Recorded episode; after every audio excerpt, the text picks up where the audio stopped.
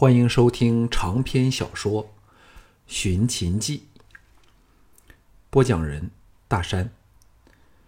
第二十卷，第八章《玲珑美人》。项少龙与十八铁卫来到醉风楼时，五福亲自恭迎，把他请进偏厅，遣走下人后，跪地叩头。项少龙早见惯了他的小人作风，昂然而立，没好气儿地说：“楼主免礼，这次又有什么把戏呢？”五福惶然起立，恭敬说：“小人哪还敢在上将军前使奸使诈呀？金汤是有重要消息要向大爷面陈。”项少龙坐了下来，说：“坐下再说。”五福坐了下来。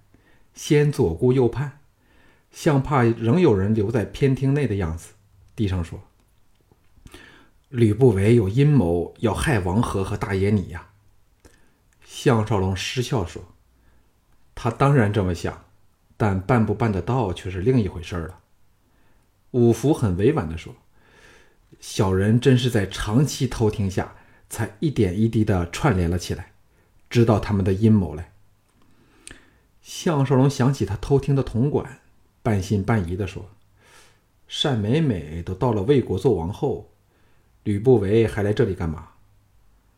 五福说：“大爷有所不知了，半年前我在楚国以重金买来了一个国色天香的乐女白雅雅，吕不韦对她颇为迷恋，故不时到醉风楼来盘桓。现在雅雅已经代替了美美，成为四花之首。”哎，美美的离开，害得我差点没命呢。当然，小人绝不敢怪相爷，小人是该受罚的。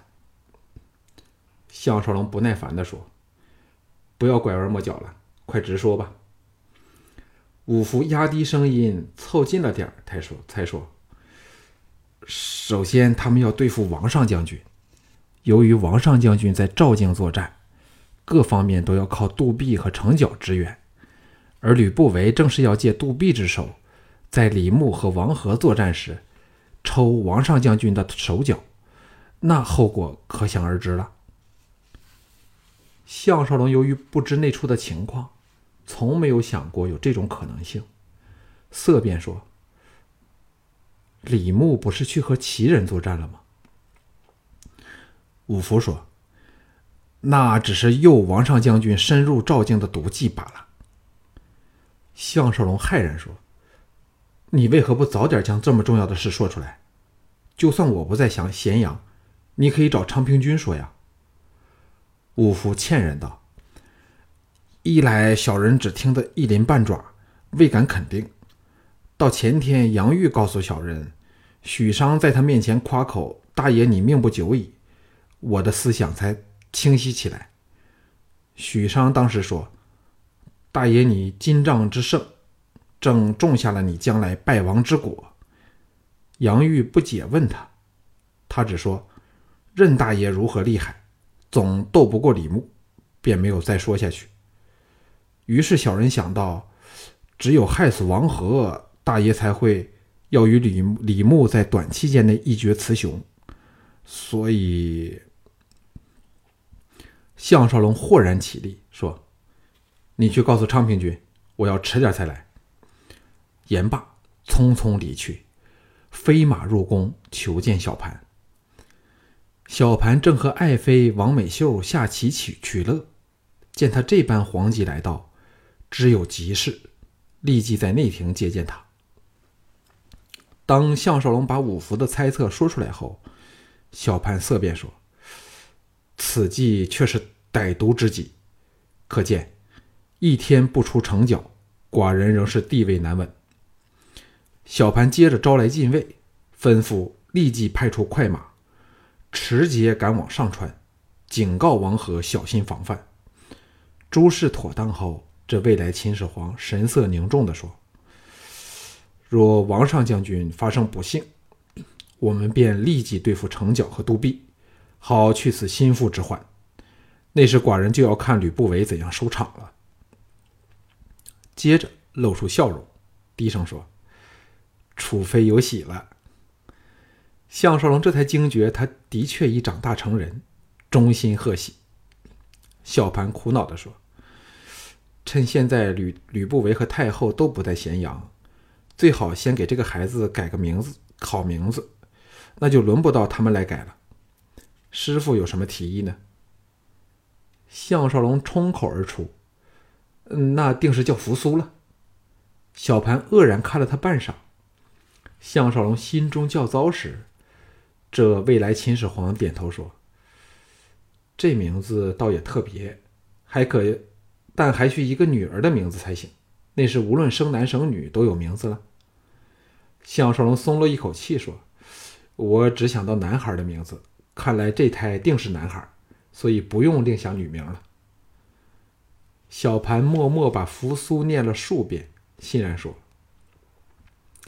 若生的真是儿子，就叫扶苏吧。”项少龙又知自己以所知的历史去影响未来的历史，心中怪怪的，趁机告辞离宫。赶到醉风楼时，已比原来约定的时间迟了大半个时辰。出乎意外的。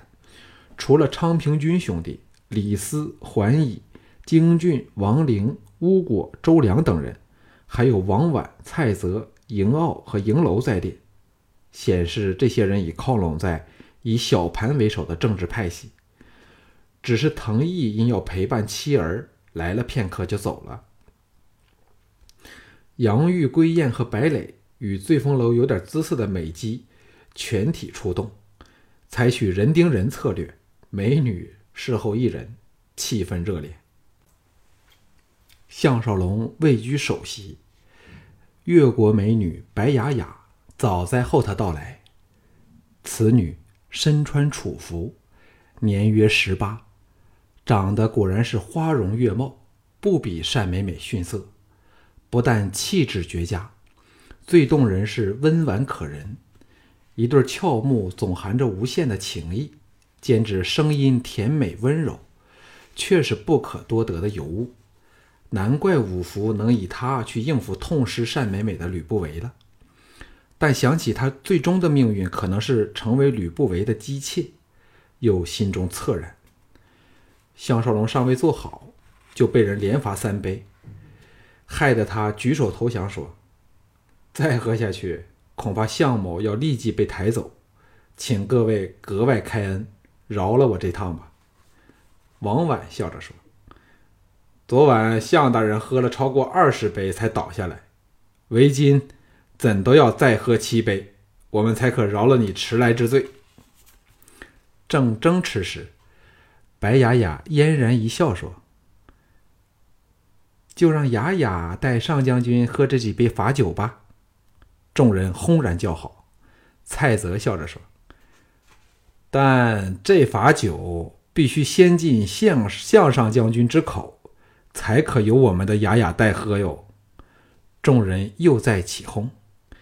白雅雅嘤咛一声，倒入项少龙怀里，秀眸半闭，俏脸霞烧，一副小鸟投怀的模样。项少龙虽然经惯了这种战国式的风流阵仗，但由于这青春焕发的美女。充满新鲜热辣感，也大感刺激。借着点酒意，在众人鼓掌喝彩中荒唐一番，饱尝了他香醇玉舌的销魂滋味。众人这才放过了他。嬴傲笑着说：“听说庞暖战败后，其他合纵国都指责他冒失深进，白白错失了挫败我大秦的良机。”以致声威大跌，看来他们很难再有另一次的合纵了。营楼接口说：“输了败仗，人人都推卸责任。这次醉城会战走得最快的是楚人，也成了其他人责难的目标，弄得很不开心。五国该有好一段日子不协调的了。”李斯拍掌说：“今晚只谈风月，不谈公事。”太尉为少龙安排那场玲珑宴舞，应该开始了吧？昌平君向坐于末席的五福使了个眼色，后者忙去安排。京俊笑着说：“只看我们廷尉大人比三哥还紧张，就知道凤飞的吸引力了。”众人同声附和，弄得一向不涉足风月场所的李斯不知所以，尴尬万分。项少龙则整个人轻松起来，感受到个人间那洋溢着的交情。白雅雅此时靠了过来，凑在他耳旁说：“相爷不念旧恶，祝美美小姐去当他的卫后，我们醉风楼的姐妹都非常感激呢。”项少龙低声说：“那此事岂非全城皆知了？”白雅雅含笑说：“这叫好事传千里嘛。现在只要相爷勾勾指头，人人都会争着来为相爷侍寝来。”项少龙怎么会相信呀？只是归雁，便对自己恨之入骨了。白雅雅横了他一记媚眼儿，含羞说。只不知雅雅能否得相爷恩宠呢？项少龙见他媚态横生，最要命，他看来又是如此的秀逸娴雅，不由得心中一荡，低声说：“今晚不行，待我看看再说吧。”白雅雅吹了一口气到他耳内，轻拭他耳珠，说：“白天也可以的，那相爷的夫人就不会知晓了。”项少龙想起了家中的贤妻，立时清醒过来，刚要婉言拒绝，五福一脸无奈的走了进来，吸引了所有人的注意力。昌平君知道不妙，说：“美人是否怪我们迟了呢？”五福苦着脸说：“看来是这样了，飞小姐回了别院睡觉，小人说尽好话也不起作用啊。”出奇的。众人不但一点都不觉得他在摆架子，还甘之如饴的认为这是理所当然的事儿。常文君笑道：“这都是少龙惹出来惹出来的祸，开罪了我们的玲珑美人我提议由少龙道歉，把他哄回来。”项少龙失声说：“什么？”李斯不知如何，这时兴致特别高，竟赞成着说：“玲珑美人后天便要到魏国去了，少龙你快去想办法。”桓乙大雅道：“你们究竟是贺项上将军，还是只为玲珑宴呀？”昌平君等齐声大笑，场面混乱之极，但也相当有趣。项少龙生出了好奇心，勉为其难的长身而起，叹道：“小弟尽管去试试看，若被轰了回来，你们可不能怪我。”众人鼓掌声中。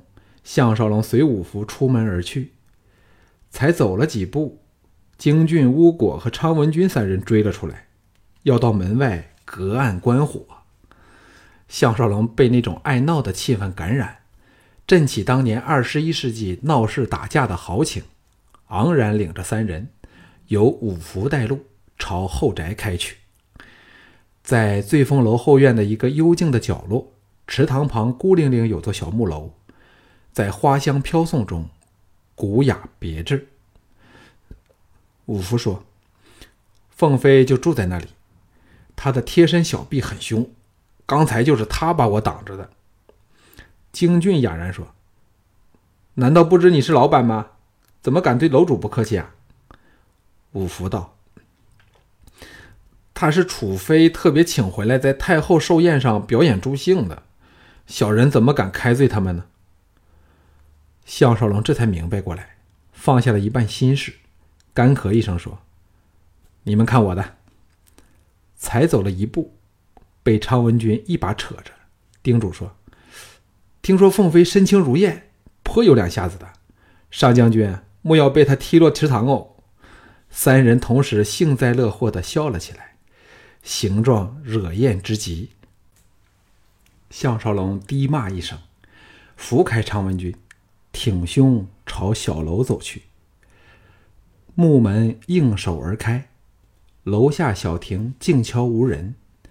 项少龙虎目一扫，见到通往二楼的楼梯，深吸一口气，壮壮色胆后，时机登楼。木梯在脚下吱呀作响，却令人有点提心吊胆。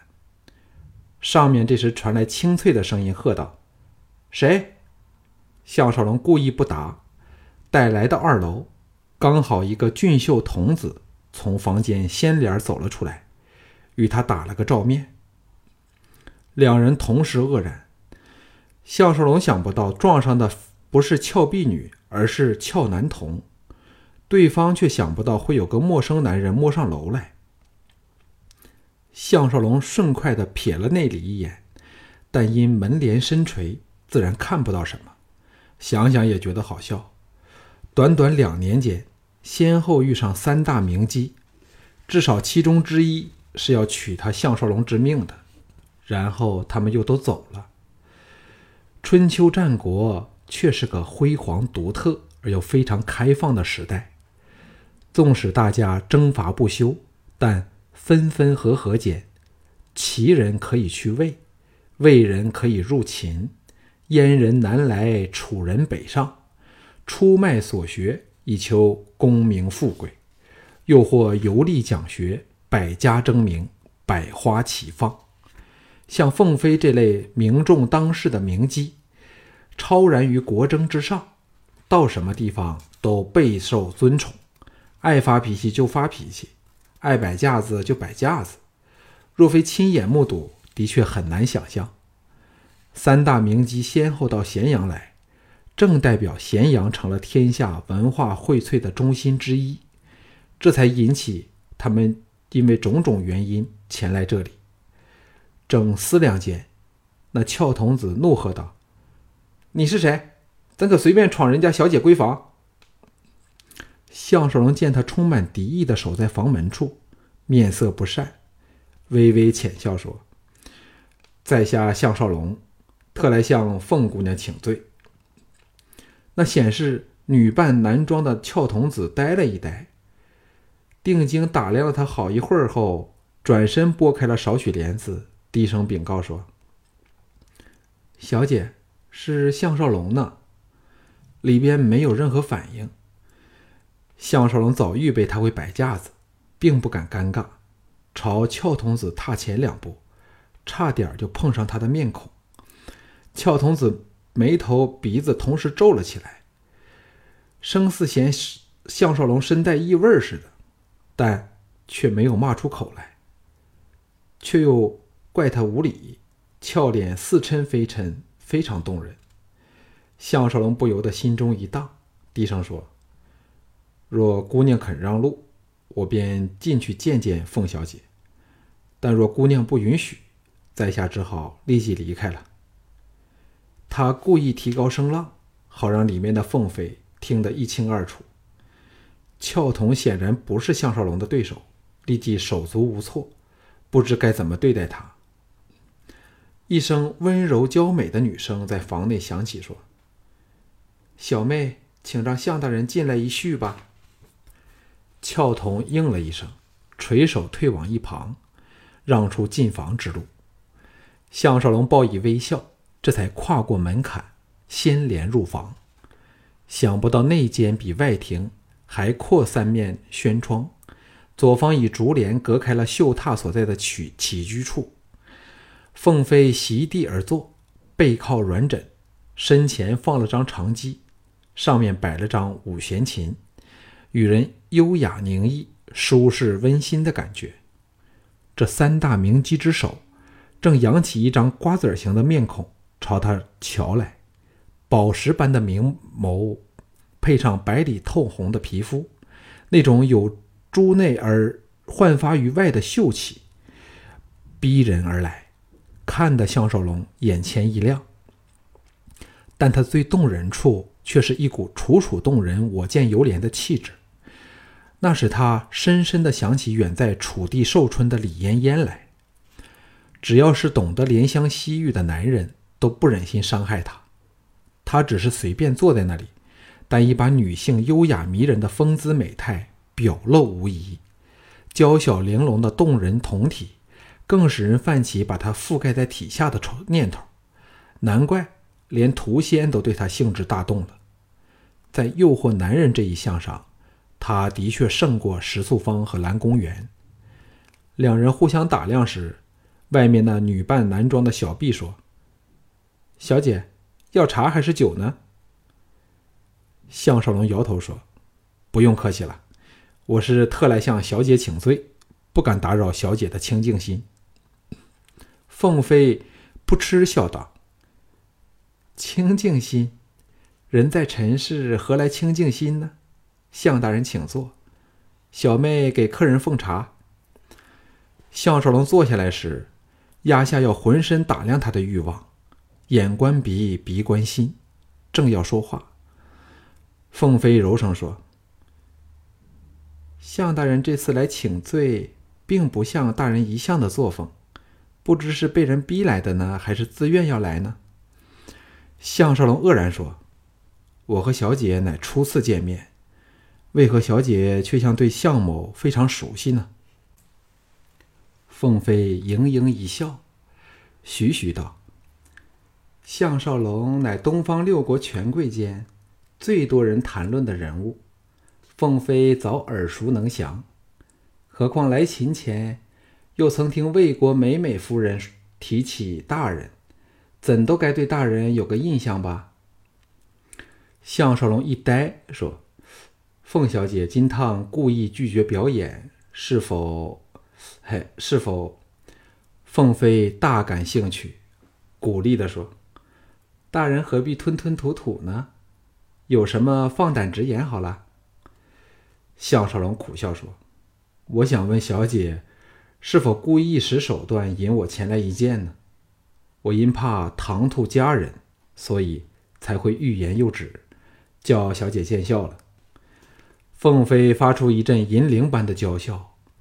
黑白分明，但又似朦朦胧胧的眸子横了他娇媚的一眼，举起春葱般的左手，低头看看尾指闪闪银光的精巧银戒，柔声说：“向大人猜的没错，但怕仍估不到凤飞此来是不安不安好心。这银戒乃是魏国巧匠所制，能弹出毒针。”把毒液注入人体，若部位恰当，中针者会很快的毒发身死呢。项少龙愕然说：“既是如此，凤小姐为何要告诉我呢？”凤飞若无其事地脱下指环，扔在地上，含情脉脉似的说：“因为我改变主意了，直到来秦见过嬴政后，妾身才明白为何先后有商鞅。”公孙衍、张仪、甘茂、楼缓、范睢、蔡泽、李斯、吕不韦、项少龙等众多人才，甘为秦氏所用，而赵国空有李牧、廉颇，仍连场失利。信陵君落得饮毒而死，韩非则在韩国头衔置散，燕人无自知之明，齐人奢华空想。楚人耽于逸乐，东方六国大势去矣。我凤飞何必枉做小人，还得赔上性命呢？项少龙想不到他说出这么一番有实践的话来，摇头叹道：“凤小姐却是奇女子，不过我仍不明白小姐为何如此坦白。若小姐不说出来。”此事谁都不会知晓的。凤飞欣然说：“你这大傻瓜，因为人家已看上了你，所以才提醒你。现在向大人乃东方诸国欲杀之而后快的对象，所以千万不要相信任何人，包括你曾施以恩惠的朋友在内。”项少龙愕然看着他，一时说不出话来。凤飞。抿嘴笑道：“大人切勿误会，看上你并不等于倾心于你，只是觉得你的确是名不虚传的英雄人物，日后我也很难忘记你，就是那样罢了。”项少龙既松了一口气，又感到有点失落。这凤飞比三绝女石素芳更令人难以揣摩。凤飞目光移往窗外，柔声说。夜深了，向大人除非要凤飞侍寝，否则妾身要到梦乡寻找那乱世所欠的美梦了。明天清晨我就要启程离秦了。项少龙差点就冲口而出，要他留下来，以免失去这错过了可能抱憾终生的机会。但想起了家中贤妻，唯有起身告辞。李斯今晚恐怕要失望了。刚走下楼梯，京俊扑进来说：“蒙骜过世了。”